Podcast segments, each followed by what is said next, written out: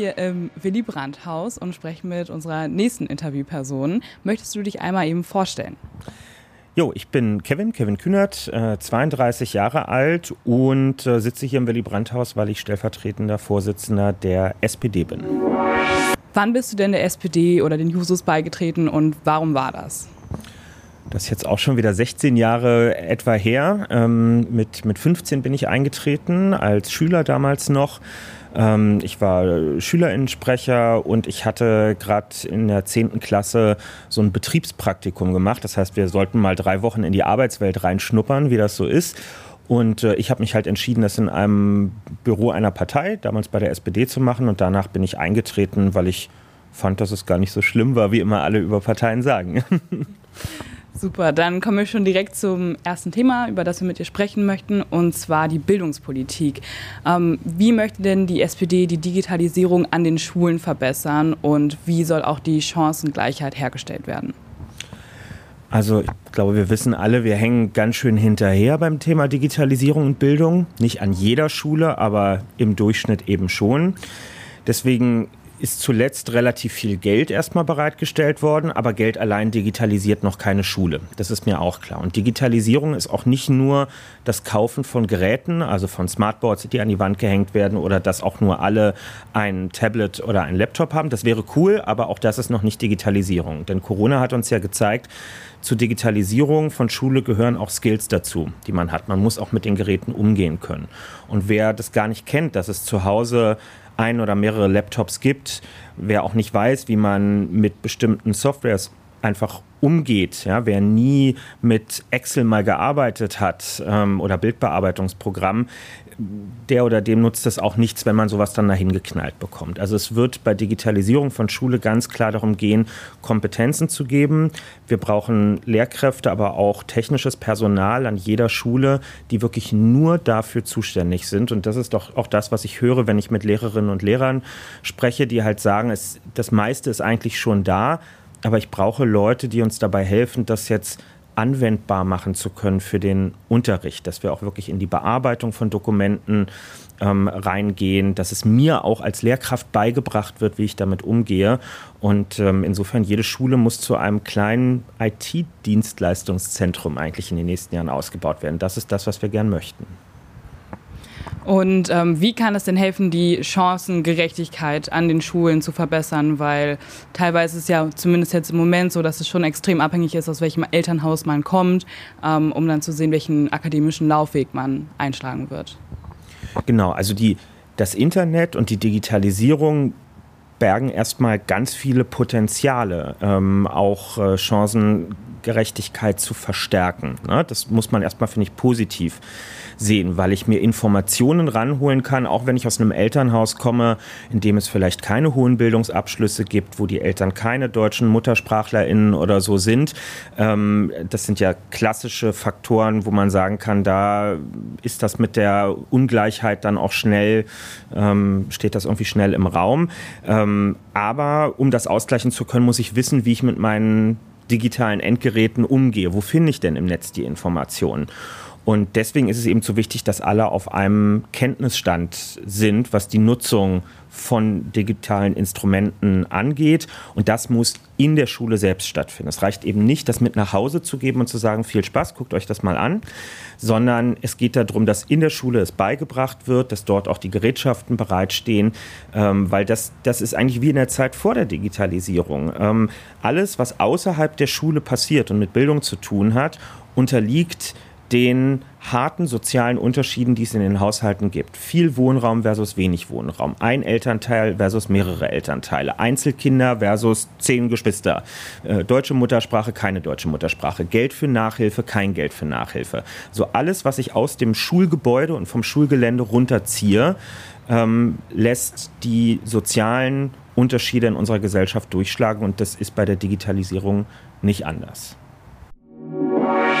Ja, ein Thema, was die Jugend natürlich auch bewegt, außer Bildungspolitik oder Digitalisierung, ist das Klima. Bis wann möchte die SPD denn klimaneutral werden und äh, was möchte die SPD dafür tun?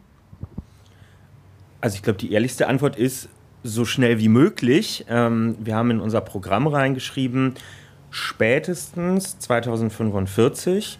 Das Wort spätestens ist wichtig, weil wir durchaus selber wissen, dass das dass 2045 mit einer hohen Wahrscheinlichkeit zu spät ist, um zumindest einen Teil von, von sehr schlimmen äh, Auswirkungen des Klimawandels noch verhindern zu können. Ne? Die berühmten Kipppunkte, das Auftauen von ähm, Permafrostböden und ähnlichem, was es zu verhindern gilt.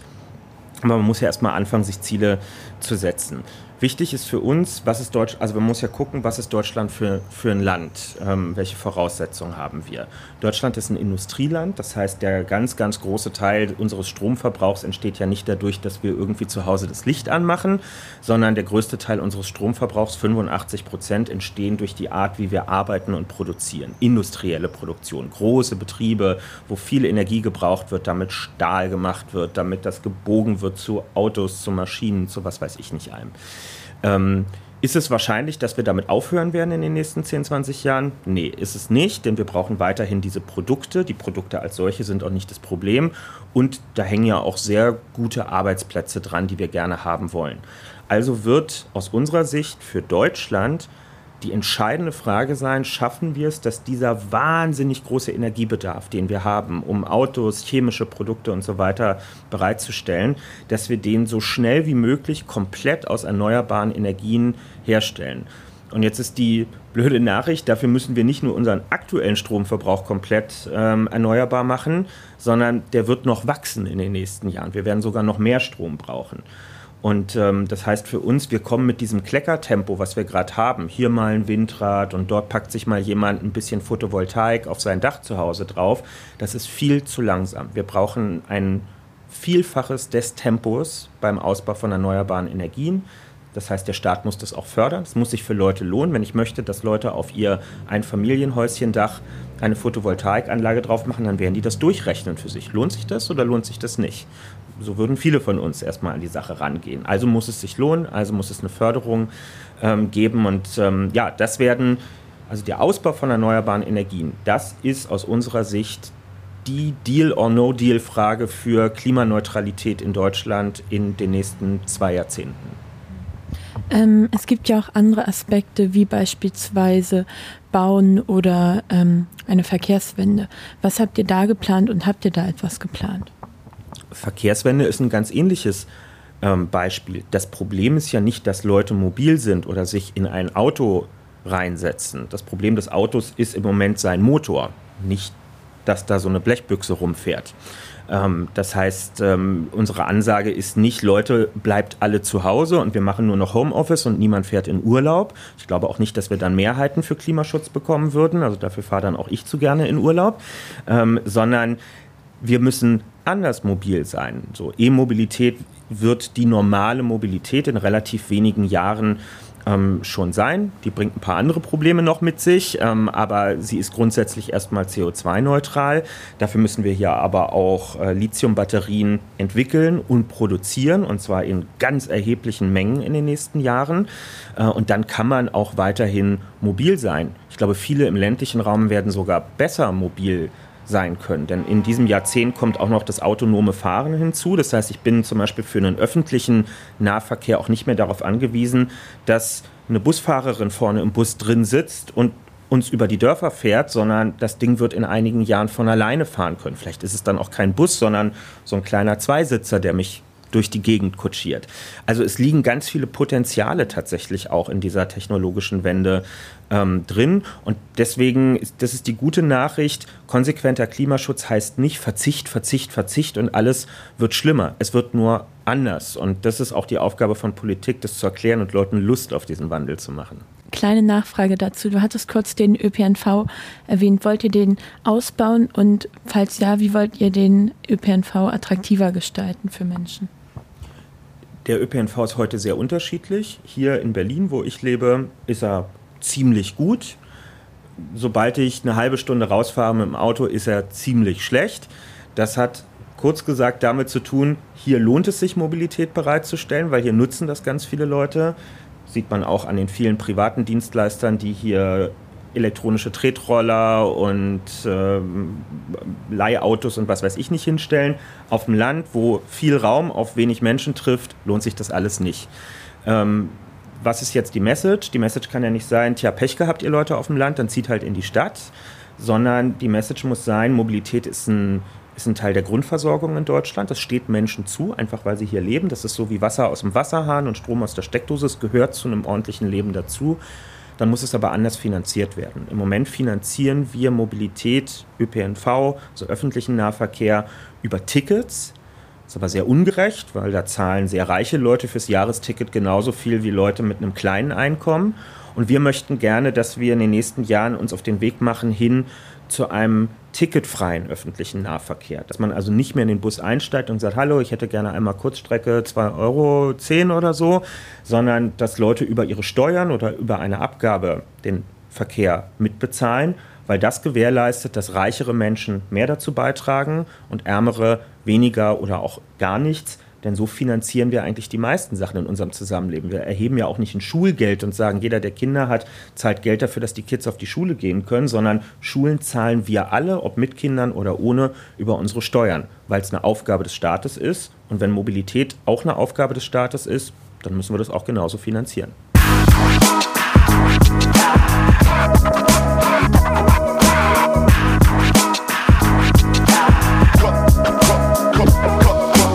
Das nächste Thema bezieht sich auf die Themengebiete Rassismus und auch Antisemitismus in unserer Gesellschaft. Und da ist die Frage, wie die Integration denn in unserer Gesellschaft verbessert werden kann und wie Diskriminierung vorgebeugt werden kann oder beziehungsweise was die SPD dagegen tun möchte. Krass riesiges Feld, glaube ich, über, über das wir da sprechen.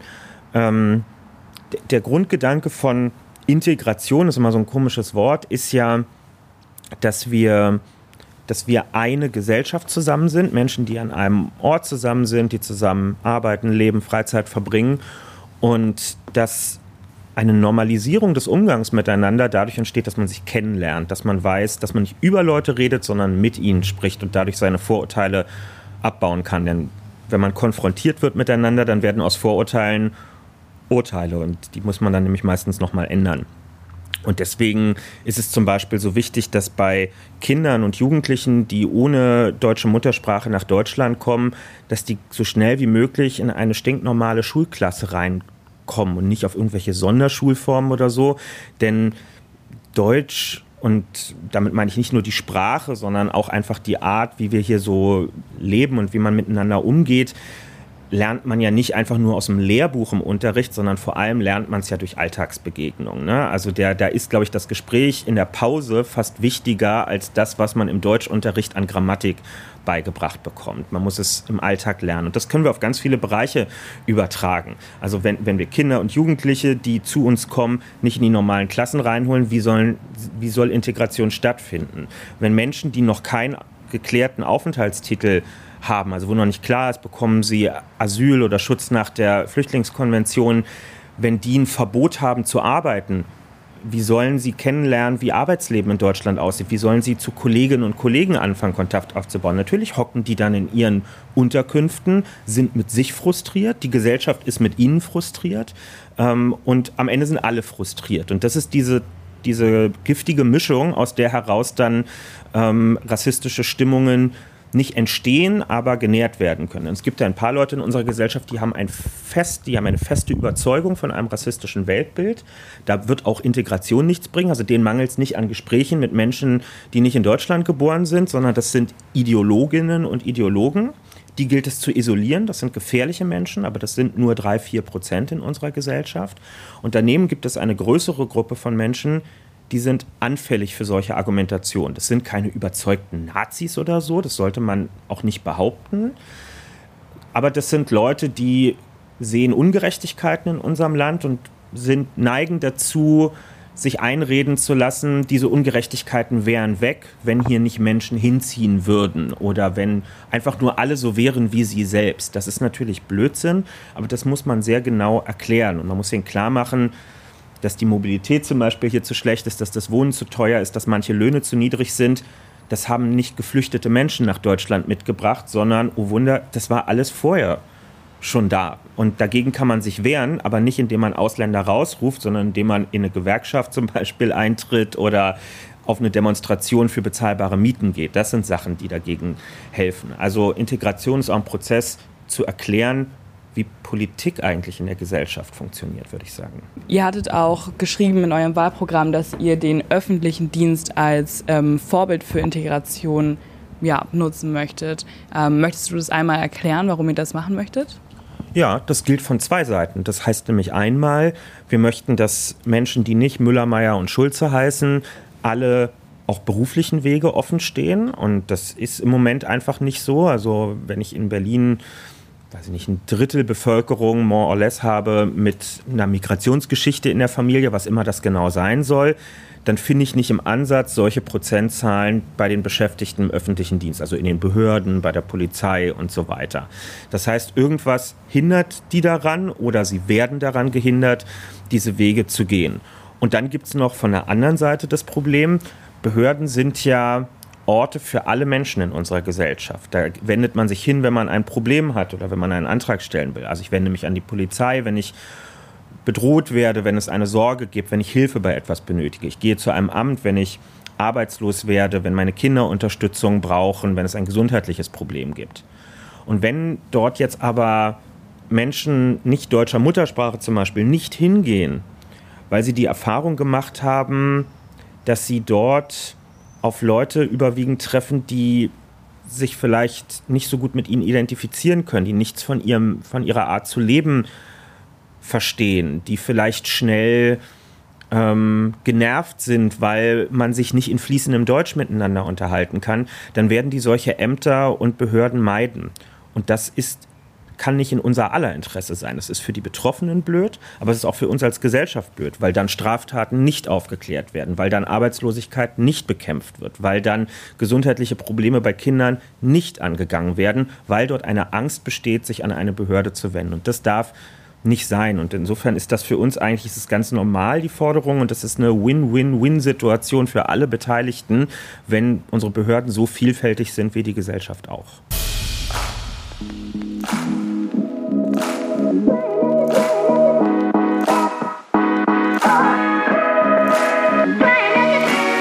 Wir kommen zu einem ähnlichen Thema, was auch mit Diskriminierung zu tun hat, und zwar der Homo- und Transfeindlichkeit zum Beispiel in unserer Gesellschaft. Das ist ja auch ein Thema, was auch die junge Generation total viel beschäftigt. Und ähm, deshalb ist unsere Frage an dich, wie möchte die SPD das denn verbessern? Wie möchte sie gegen die Diskriminierung dieser Gruppen oder der LGBTQ-Community vorgehen? Ähm, ich will nicht zu viel Wahlkampf äh, machen und versuche es auch sehr zurückhaltend zu formulieren, aber nach vielen Jahren der Beobachtung und als jemand, der selber als schwuler Mann auch ein Interesse, ein ganz persönliches Interesse daran hat, dass Diskriminierung abgebaut wird, würde ich sagen, solange CDU und CSU weiterhin in der Regierung Verantwortung tragen, wird es schwierig mit dem staatlichen, dem, dem dem öffentlichen Einsatz gegen äh, Homophobie, Transphobie und ähm, jegliche Form von, von Diskriminierung von, von Lebensweisen, weil diese Parteien einfach, ja, sie sind auch im Jahr 2021 immer noch nicht so weit und das ist ein, ein großes Drama. Wir hatten jetzt gerade vor wenigen Wochen den Fall, dass im Bundestag abgestimmt wurde, über die Frage, ob sich Deutschland von seinem aktuellen sogenannten transsexuellen Gesetz verabschiedet. Dieses Gesetz ist 40 Jahre alt. Damals war das ganz fortschrittlich. Und sind wir Gott sei Dank ein bisschen weiter mittlerweile und es ist nicht mehr fortschrittlich und gehört ersetzt durch ein Selbstbestimmungsgesetz. Ne? Also was ist im Moment die Lage? Menschen, die ähm, auch rechtlich, auch im Geburtenregister ihre ähm, Geschlechtsbezeichnung ähm, äh, angleichen lassen wollen an ihr ähm, tatsächliches, ihr soziales Geschlecht, äh, so wie sie es empfinden, müssen heute sich begutachten lassen von, ähm, von medizinischen Stellen. Sie müssen selber das Geld dafür mitbringen, um diese Gutachten einzuholen. Und das ist natürlich super unangenehm, ne? weil um feststellen zu lassen, dass ich ich selbst bin, soll ich mich vor so eine, vor so eine DSDS-Jury da irgendwie setzen, ich übertreibe jetzt, äh, die befinden soll, ob sie mir das glaubt, dass das wirklich so stimmt, wie ich mich zuordne. Und das ist einfach nicht mehr zeitgemäß so. Und, und solche einfachen Dinge zu ändern, die für niemanden in Deutschland irgendetwas schlechter machen, aber für ganz viele Menschen das Leben respektvoller und erträglicher machen. Über sowas muss man nicht nur mit CDU und CSU diskutieren, sondern man kriegt es am Ende einfach nicht durch mit ihnen. Ja? Und dafür brauchen wir andere Mehrheiten. Und sowas sind das sind konkrete Stolpersteine im Alltag von queeren Menschen. Es gibt noch ein paar andere. Ich zum Beispiel darf kein Blut spenden als schwuler Mann äh, in Deutschland, weil mir pauschal unterstellt wird, einen Lebenswandel, wie das dann so heißt, zu haben, der irgendwie nicht dazu geeignet ist. Das ist, finde ich, total diskriminierend. Ähm, und es tut auch weh, wenn man im Sommer jetzt immer wieder hört, die Blutkonserven reichen nur für 24 Stunden, Leute, geht Blut spenden. Und man steht da und sagt, ja, würde ich ja gerne, aber ihr lasst mich ja nicht. Ne? Also das ist total nervig. Und gleichzeitig haben wir ja aber gesehen, Öffnung der Ehe und ähnliches, es geht ja, dass Fortschritt zustande kommt. Ne? Also es, das Rad dreht sich weiter, aber es dreht sich eben ähm, zu langsam. Und vielleicht ein Punkt noch, was wir definitiv brauchen in der nächsten Bundesregierung, ist, dass wir äh, homo- und transphobe Straftaten in Deutschland äh, so erfassen, dass wir mal einen Überblick kriegen über die Größe des Problems. Einige erinnern sich vielleicht, im letzten Jahr gab es einen äh, ein Anschlag auf ein ähm, schwules Paar in Dresden und einer der Angegriffenen ist auch getötet worden, ist ermordet worden dabei und es war eine klar homophobe Tat. Und es war ein langer, eine, ein wochenlanger Kampf dafür zu sorgen, dass überhaupt öffentlich anerkannt wurde, dass die beiden wegen ihrer Homosexualität angegriffen wurden. Und es ist wichtig, so etwas zu erfassen, weil wir wissen müssen, mit welchem Ausmaß an homo- und transfeindlicher Kriminalität wir es zu tun haben um nämlich auch zu wissen, wie viel mehr wir eigentlich für Prävention, also für die Bekämpfung solcher solchen Gedankenguts, was dahinter steht, ähm, wie viel wir dafür noch tun müssen. Ihr habt auch im Wahlprogramm stehen, dass ihr den Artikel 3, Absatz 3 des Grundgesetzes erweitern möchtet um ähm, sexuelle und geschlechtliche Identität. Inwiefern hat es was damit zu tun? Das Grundgesetz und insbesondere die ersten Artikel im Grundgesetz sind das sind die Spielregeln schlechthin, nach denen unsere Gesellschaft funktioniert. Und die sind, die klingen immer so ein bisschen allgemein, aber das sollen sie eben auch genau sein, weil die, die definieren einfach, wie wir miteinander umgehen wollen. Und dieses Grundgesetz, was ein sehr gutes ist, ist halt über 70 Jahre alt und das merkt man ihm sprachlich auch an der einen oder anderen Stelle an. Da steht zum Beispiel auch noch drin, niemand dürfe wegen seiner Rasse diskriminiert werden. Das ist ein Sprachgebrauch, den wir heute so nicht mehr ähm, wählen würden. Und deswegen gibt es insgesamt größere Diskussion um diesen Artikel 3, weil wir da mehrere Änderungen vornehmen wollen. Wir wollen die ähm, sexuelle und geschlechtliche Identität dort mit reinnehmen und besonders nochmal schützen. Wir wollen diesen Rassebegriff dort streichen und wir wollen Kinderrechte, die bisher noch gar nicht explizit genannt werden, auch dort nochmal verankern, weil Kinder nicht einfach nur als Personen mit gemeint sein sollen, sondern wir finden, sie haben nochmal eine besondere würde, die geschützt werden muss, auch als Minderjährige. So. Und deswegen gibt es große politische Diskussionen, wie all diese drei Punkte in einem neuen Artikel 3 des Grundgesetzes zusammengefasst werden müssen. Das ist deshalb so kompliziert. Man kann so eine Änderung im Grundgesetz nicht einfach mit einer einfachen Mehrheit, also eine Stimme mehr im Bundestag beschließen. Ist auch gut so. Das sind nämlich ganz erhebliche Eingriffe, sondern man braucht dort eine Zweidrittelmehrheit. Und daher müssen äh, macht das dann auch nicht einfach nur eine Regierung, sondern da muss man dann auch mit den demokratischen Parteien in der Opposition sich einigen. Und das ist sehr kompliziert im Moment, auch wenn die meisten guten Willens sind. An so ein Grundgesetz geht man nicht einfach mal so ran. Das ist nicht so ein Poesiealbum, wo man mal schnell drin rumschreibt, sondern das ist eine sehr ernsthafte Sache. Aber ich glaube, das wird bald geschafft sein, dass wir das hinkriegen.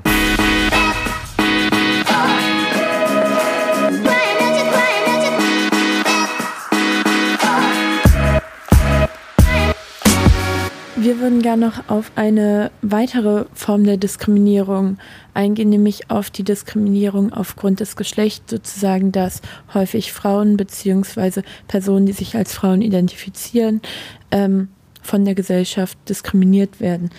In diesem Rahmen wollen wir euch fragen bzw. dich fragen, was wollt ihr als Partei machen, damit es zu einer Gleichstellung der Geschlechter kommen kann? Für diese Gleichstellung braucht es Gesetze. Ähm, das ist eine, finde ich, wichtige Erkenntnis nach vielen Jahrzehnten, in denen uns eingeredet wurde, man muss sich einfach nur Ziele setzen und man muss die Leute überzeugen. Nein, es funktioniert in ganz vielen Bereichen nicht. Das prominenteste Beispiel sind immer die Führungskräfte. Ja, das, ähm, seit Jahrzehnten wird darüber geredet, dass es in Deutschland in Führungspositionen, in der Wirtschaft, in, in Behörden und so weiter zu wenig Frauen gibt. Und es wurden eine Million Aktionspläne verabschiedet und Willensbekundungen unterzeichnet und irgendwelche Showveranstaltungen gemacht. Das Ergebnis ist, nichts ist besser geworden in dem Bereich. Und jetzt gibt es zwei Möglichkeiten, wie man das bewerten kann. Entweder kann man sagen, das ist halt der natürliche Gang der Dinge. Ja, es entspricht den, den den Talenten von Menschen in unserer Gesellschaft, dass 5% Frauen in Führungspositionen in der Wirtschaft sind. Kann man so vertreten. Dann vertritt man die Meinung, dass Frauen halt dümmer sind als Männer. So ähm, möchte ich sehen, dass sich jemand hinstellt und das behauptet. Oder man sieht den Tatsachen ins Auge und sagt, es wird wohl was mit den Strukturen zu tun haben, in denen wir unsere Wirtschaft und unsere Gesellschaft organisieren. Und die sind ganz vielfältig. Das mag was mit der Frage von Sorgearbeit zu tun haben. Also wie verteilen wir so die Arbeit des täglichen Lebens im Haushalt, in der Familie? Wer kümmert sich um die Kinder? Wer sorgt dafür, dass Wäsche gemacht wird, Müll runtergebracht wird, eingekauft, gekocht wird und so. Ne? Ähm, kann ja jeder für sich zu Hause mal durchüberlegen, wie das so aufgeteilt ist oder wie das bei den Eltern vielleicht äh, früher so gewesen ist. Ähm, das geht über die Frage, wie gefördert wird in unserem Bildungssystem beispielsweise. Aber es geht auch in die Führungskultur rein. Männer ziehen Männer nach. Wenn ein Mann in einer Top-Position langsam auf die Rente zusteuert und überlegt, wen baue ich denn für meine Nachfolge auf, dann ist es ein einfach zu erklärender psychologischer Vorgang, dass er sich bei den anderen Jungs auf der Etage darunter umguckt, wer sein Nachfolger werden könnte. Die wenigsten suchen aktiv nach einer Frau und sagen, Mensch, wäre doch vielleicht mal Zeit, dass unser Unternehmen von einer Frau geführt wird. Also muss man hier mit Regeln reingehen. Ja, Regeln brechen Traditionen auf. So ist das überall in der Gesellschaft. Und so muss es hier auch sein. Deswegen gibt es jetzt ein äh, Führungspositionengesetz in Deutschland. Ähm, und wir haben diese Erfahrung als Partei übrigens auch selber durchgemacht. Wir arbeiten in der SPD seit über 30 Jahren mit einer Geschlechterquote. In der Realität ist sie meistens eine Frauenquote, weil in der Regel das das Geschlecht ist, was zu wenig repräsentiert ist. Ähm, und wir machen gute Erfahrungen damit. Ähm, aber wir wissen auch, wenn wir sie morgen abschaffen würden, würde es auch selbst bei uns noch nicht von alleine funktionieren. Also behalten wir diese Regeln bei und ähm, genau, ich glaube, es ist nicht, äh, nicht zu viel verlangt, dass das andere gesellschaftliche Bereiche auch tun. Ja. Wir haben gelesen, dass ihr des Weiteren auch rechtliche Grundlagen für Gewalt gegen Frauen schaffen wollt. Inwieweit wollt ihr da beispielsweise Gesetze einführen und gibt es dort schon genaue Gesetzentwürfe? Ja, ist ein ganz kompliziertes Feld, weil die, weil die Fälle total unterschiedlich sind.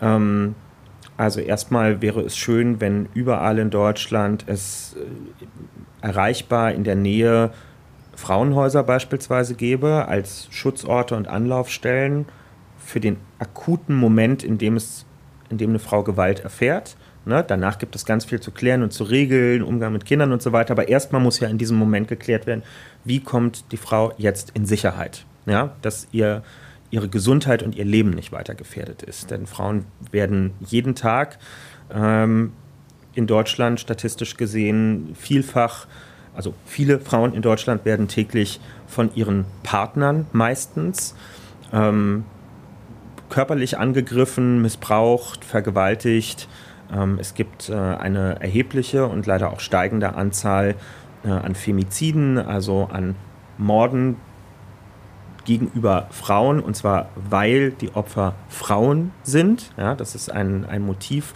was immer häufiger auftaucht. Und deswegen sind diese Schutzorte erstmal ähm, ganz wichtig. Und dann geht es aber natürlich darum, in solchen Situationen ähm, auch klar, also dafür zu sorgen, dass die Frauen nicht auch noch die Leidtragenden sind, wenn es zum Beispiel in Partnerschaften darum geht, wer darf in der Wohnung anschließend bleiben, wer bekommt wie unkompliziertes Sorgerecht für die Kinder, wenn es welche in dem Haushalt gibt. Weil das ist im Moment zu häufig noch der Fall, dass Frauen quasi noch bestraft werden, in Anführungszeichen, dafür, dass sie jetzt aus einer, aus einer toxischen Beziehung herausgeholt werden. Und das darf eben nicht sein. Es, muss nicht nur, es darf nicht nur eine juristische Bestrafung für die Männer geben, die zu Tätern werden, sondern sie müssen auch merken an sich und an anderen Beispielen, dass man auch einfach damit rechnen muss, dass das eigene Leben danach ein schlechteres ist als, als vorher und dass man nicht noch belohnt wird, indem man alleine in der Wohnung lebt und das Sorgerecht für die Kinder zugesprochen bekommt und so weiter. Und da, da muss unser Recht, um es jetzt sehr allgemein zu sagen, noch viel besser werden und zugunsten von insbesondere Frauen. Ich könnte jetzt auch sagen, zugunsten derer, die Betroffene sind, aber das sind eben zu wahrscheinlich 95 Prozent die Frauen. Ähm, zu deren Gunsten muss das verbessert werden. Ja, sehr interessant, ähm, definitiv. Wir hatten dann noch eine weitere Frage. Du hattest ja eben schon von Sorgerecht gesprochen. Wir haben bei euch gelesen, dass ihr eine Verantwortungsgemeinschaft für mehrere Menschen als Eltern einführen wollt. Willst du das Prinzip einmal erklären und sagen, warum ihr das machen wollt? Ja, äh, ich bin da sehr stolz drauf, weil das, ich halte das wirklich für zeitgemäß. Familienformen werden immer bunter. So, ich muss jetzt nicht alle Beispiele aufzählen, ich würde auch scheitern daran, äh, aber wir sehen es doch alle in unseren Umfeldern. Ne? Diese Mama, Papa, zwei Kinder Beziehung ist, also herzlichen Glückwunsch für alle, die das leben und die das gut finden, aber es gibt viel, viel mehr noch als das.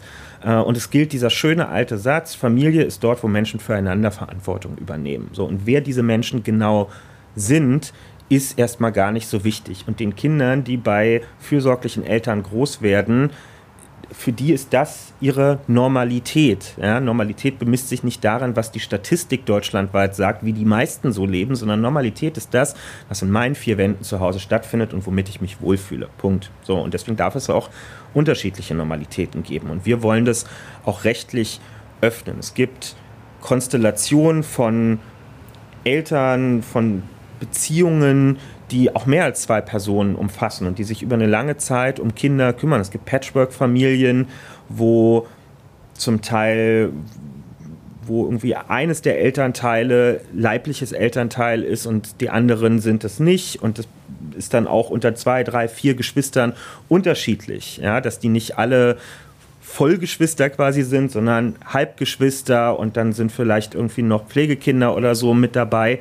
Ähm, und es ist viel zu kompliziert in Deutschland, dass Leute, die lange Zeit als Elternteile dort Verantwortung übernehmen, die Bezugspersonen für diese Kinder sind, dass die auch rechtlich in den Rang kommen, anerkannt zu werden. Und da hängen einfach wichtige Fragen dran. Im Falle von Krankheit oder einem Krankenhausaufenthalt, wer darf wen besuchen auf Stationen, wer darf wichtige Entscheidungen treffen, wenn es, wenn es wirklich in sensible Bereiche ähm, reingeht. Wer darf äh, Entscheidungen, die banalen Sachen im Alltag, es muss ja nicht immer gleich Krankheit sein. Wer, wer ist denn berechtigt zu unterschreiben, äh, ob fürs Klassenfoto nach Datenschutzgrundverordnung äh, die Erlaubnis erteilt wird, dass das Kind drauf sein darf. Das ist eine einfache Unterschrift. Aber wer ist denn berechtigt, sie zu leisten? Nur die Person, die biologisch Elternteil ist oder nicht auch jemand anderes am Ende? Und das ist einfach zu starr in Deutschland geregelt. Wir wollen auch eine, ein Instrument einführen, was es in Frankreich gibt, nämlich neben der Ehe den sogenannten Pakt Zivil, also äh, Paxen ist das Verb, was man dann dazu benutzen kann.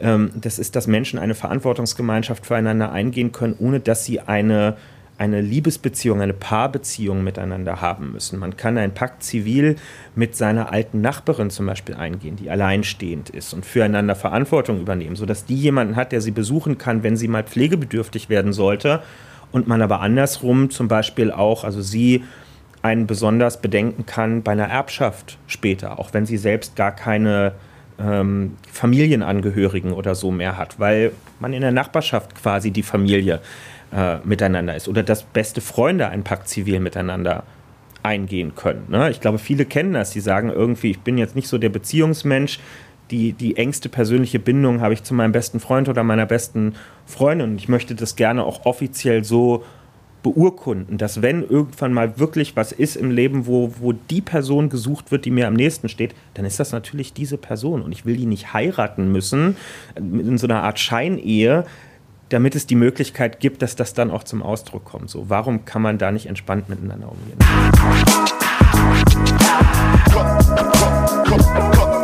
Findet die SPD das Wahlalter ab 16 gut? Ja, ähm, finden wir gut. Ähm, Wahlalter 16 gibt es ja zum Teil schon in Bundesländern in Deutschland. Äh, überall, wo es das dort gibt, hat es die SPD auch mit durchgesetzt. Ne? Also wir wollen es auch für Bundestagswahlen, wir wollen es auch für Europawahlen übrigens haben. Ähm, auch bei diesem Thema gilt, muss mit Zweidrittelmehrheit in Parlamenten beschlossen werden, weshalb es wieder ein bisschen komplizierter ist. Und auch hier muss man leider sagen, es scheitert an CDU und CSU. Die AfD lasse ich außen vor. Das, äh, also A ist sie nicht dafür und B will ich auch nicht, dass sowas mit den Stimmen der AfD zustande kommt. Aber alle anderen demokratischen Parteien sind mittlerweile dafür. Die SPD, die Grünen, die Linken, seit letztem Jahr auch die FDP. Muss man ja auch mal anerkennen, wenn eine Partei da ihre Position ähm, ab, updated sozusagen. Ähm, aber selbst diese vier Parteien zusammen reichen im Deutschen Bundestag noch nicht, um ein Wahlalter 16 ähm, zu beschließen. Und ich ärgere mich über die Argumente, die immer vorgebracht werden. Das ist, meistens kommt man ja dann schnell in so einer Diskussion über Reife an. Also oh, 16-Jährige, wissen die denn schon genug Bescheid? Was ist denn das für ein Argument? Äh, Reife ist in der Demokratie aus guten Gründen, also erstmal, was soll Reife sein? Und wenn man es definiert hat, ist es aus guten Gründen in der Demokratie kein Kriterium für die Teilnahme an Wahlen. Wir alle kennen 30-Jährige, 50-Jährige, 70-Jährige, die keinen blassen Schimmer von Politik haben. Und niemand von uns würde deswegen die Forderung stellen, dass die nicht an Wahlen teilnehmen dürfen. Das ist halt das ist das Prinzip einer freien Wahl. Ich kann würfeln, wen ich wähle. Ich kann mir die Augen verbinden in der Wahlkabine. Ich kann danach auswählen, wie schön ich die Plakate finde. Und wahrscheinlich gibt es sogar relativ viele Leute, die das tun. Das kann ich alles dumm finden. Aber deswegen kann niemand von der Wahl ausgeschlossen werden. Und für 16-Jährige fangen wir jetzt dann an, Kriterien uns auszudenken, die für niemanden sonst gelten. Wenn ich finde, dass 16-Jährige zu wenig über Politik wissen, der Meinung kann man ja sein, naja, dann muss ich mich dafür einsetzen, dass es früheren und besseren Politikunterricht in der Schule gibt. Das wäre ja mal eine Maßnahme, ähm, um, um diesem Problem zu begegnen. Aber ich kann doch nicht für ein unzureichendes Bildungssystem die Jugendlichen selbst bestrafen und sagen, weil wir euch keinen Politikunterricht geben, müsst ihr warten, bis ihr wählt. Das ist total Banane in der Argumentation und äh, dementsprechend ist es aus meiner Sicht eine Frage der Zeit. Wir werden in den nächsten Jahren irgendwann Wahlalter 16 bekommen. Dann warten wir bis dahin und hoffen weiter, dass es so schnell wie möglich umgesetzt wird. Dann äh, kommen wir zum nächsten Thema direkt und zwar der Legalisierung von Cannabis oder auch anderen Drogen. Wie steht denn die SPD dazu? Beziehungsweise die Jusos. Teilweise gibt es da ja auch Unterschiede in den Parteien. Das ist ein langer Kampf in der SPD gewesen. Ähm, also es wäre jetzt ein leichtes zu sagen, ja, ja, Cannabis-Legalisierung sind wir auch dafür. Das steht im Prinzip auch im Programm drin. Ähm, ich will aber als jemand, der sehr dafür ist und auch schon lange dafür ist, betonen, dass das auch bei uns gedauert hat in der SPD, weil man denjenigen, die noch skeptisch sind, klar machen muss, Legalisierung zu fordern heißt nicht Konsum zu fordern. Also der Ruf nach, gibt das handfrei, so wie Ströbeler das damals gesagt hat, ist nicht der Ruf nach, gibt das allen und eine gute Gesellschaft ist auch nicht eine, in der möglichst viele Leute Drogen konsumieren, sondern die Frage ist doch, welches System ist am besten dazu geeignet, dass Menschen verantwortlich mit Drogen umgehen, dass sie bestmöglich informiert sind, dass wenn sie was konsumieren, sie möglichst sauberen Stoff konsumieren und nicht auch noch gestrecktes Zeug. Und welches System ist am besten geeignet, äh, um Leuten, die ein Suchtproblem haben und da gerne raus wollen, um denen zu helfen? Das sind eigentlich die Fragen. Und alles, was wir über die bisher erprobte Politik, der Fachbegriff ist Prohibition, also Verbotspolitik, wissen, ist, dass uns das bei diesen eben genannten Zielen nicht weiterhilft. Verbotspolitik führt zum Beispiel dazu, dass Menschen, die ein Suchtproblem haben, Schwierigkeiten haben, sich Hilfe zu holen. Weil es nämlich bedeuten würde, irgendwo hinzugehen und erstmal zuzugeben, ich habe A ein Suchtproblem und B bewege ich mich damit in einem illegalen Bereich. Ich konsumiere nämlich regelmäßig etwas, was in diesem Land nicht erlaubt ist. So. Also ich, ich fange gleich mit zwei Problemen an. Ich habe ein Suchtproblem und ich mache was Illegales. Wird das das erleichtern, dass Leute mit ihrem Problem sich Hilfe holen? Nee, tut es nicht. So. Und wenn ich irgendwo hier in Berlin in der Hasenheide irgendein Zeug gekauft habe, was auch immer, habe ich im Moment auch Probleme prüfen zu lassen, ist das Zeug eigentlich sauber oder nicht? Weil dann müsste ich ja auch wieder sagen, ich habe mir hier was besorgt, das dürfte ich eigentlich überhaupt gar nicht haben. Aber vieles ist eben gestreckt. Ja? Da ist irgendwo Blei in dem Gras mit untergemischt oder ähnliches, was ganz, ganz große gesundheitliche Gefahren mit sich bringt. Weshalb wir eben auch sagen, es muss sowas wie Drug-Checking geben. Es muss die Möglichkeit geben, Drogen zu prüfen ohne dass man im selben Moment irgendwie die Ermittlungsbehörden an der Seite hat und aha, Herr Kühnert, Sie haben hier was gekauft, Anzeige. So, das, ähm, das ist für viele konservative Menschen noch eine sehr schwierige Vorstellung, dass man eigentlich das Ziel verfolgt, dass Leute nichts konsumiert, aber dass man das nicht über ein Verbot macht, sondern dass man sagt, im Grundsatz ist es erstmal legal und wir versuchen jetzt, wir versuchen von Erwachsenen zu Erwachsenen miteinander klarzukriegen, warum das nicht, nicht cool ist. Und äh, Niederlande zeigen nicht an jeder Stelle optimal, wie es geht, aber was Minderjährige zum Beispiel angeht, sieht man in den Niederlanden, dass weniger unter 18-Jährige Cannabis konsumieren als in Deutschland, obwohl es bekanntermaßen in den Niederlanden an quasi jeder Straßenecke Cannabis zu kaufen gibt, aber eben unter Bedingungen. Gegen Vorzeigen des Ausweises, also man muss nachweisen, dass man volljährig ist. Äh, und so gibt es natürlich auch eine andere Kultur, mit der in Schulen darüber gesprochen wird. Man kann offener darüber reden, ohne sofort gejudged zu werden von irgendwem. Und ähm, ja, das ist, ähm, das ist grob gesagt eigentlich das, woran wir uns gerne orientieren wollen. Ähm, wir wollen es allerdings nicht über Coffeeshops machen, sondern wir würden das gerne über Apotheken beispielsweise organisieren, weil das eben klassischerweise Orte sind, wo man sich auch medizinisch beraten lassen kann über, naja, kennen wir ja alle aus der Werbung, Risiken und Nebenwirkungen. Ne? Wie steht ihr denn zur Entkriminalisierung aller Drogen? Da, so weit ist die SPD noch nicht, muss man klar sagen. Ähm, ist, glaube ich, auch schwieriger gemacht, als es gefordert ist. Aber ich persönlich, hier habe ich eine Abweichung von der Meinung meiner Partei, würde schon sagen, also es, es, wird ja häufig gesagt, nein, man kann sowas mit weichen Drogen machen, aber bitte nicht mit harten. Ich glaube, dass die Begrifflichkeit weiche und harte Drogen irreführend ist.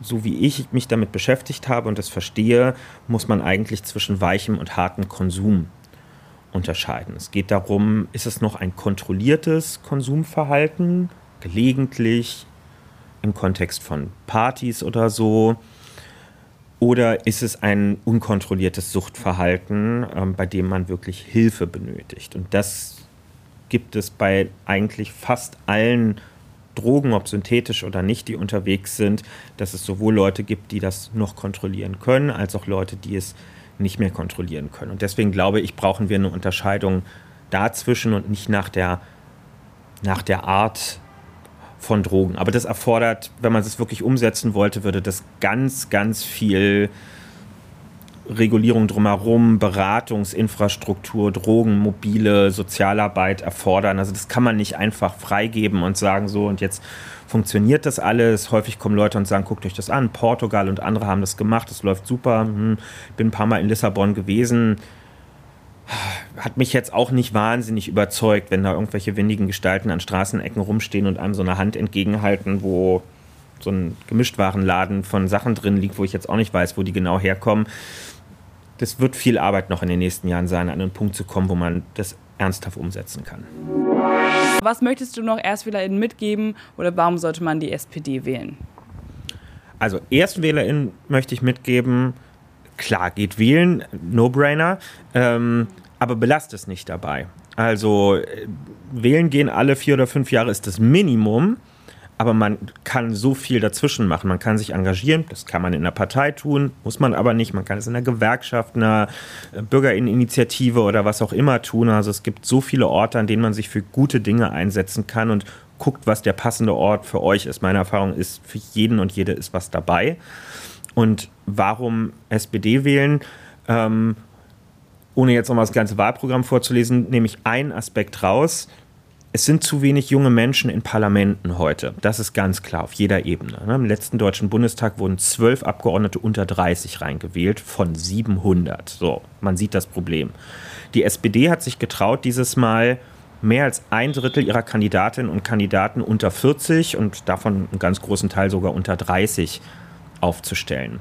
Das ist, dafür haben wir hart gekämpft. Ähm, und ähm, das möchte ich eigentlich vor allem mitgeben. Eine Stimme für die SPD ist bei dieser Wahl tatsächlich mal eine für junge Menschen im Parlament. Ich bin einer von denen, die da antreten und ähm, das, ähm, ja, ich glaube, so eine Frischzellenkur tut dem Deutschen Bundestag ganz gut und ist ein gutes Argument, um SPD am 26. September zu wählen. Dann bedanke ich mich jetzt nochmal ganz herzlich für das Gespräch. Vielen Dank euch für den Besuch.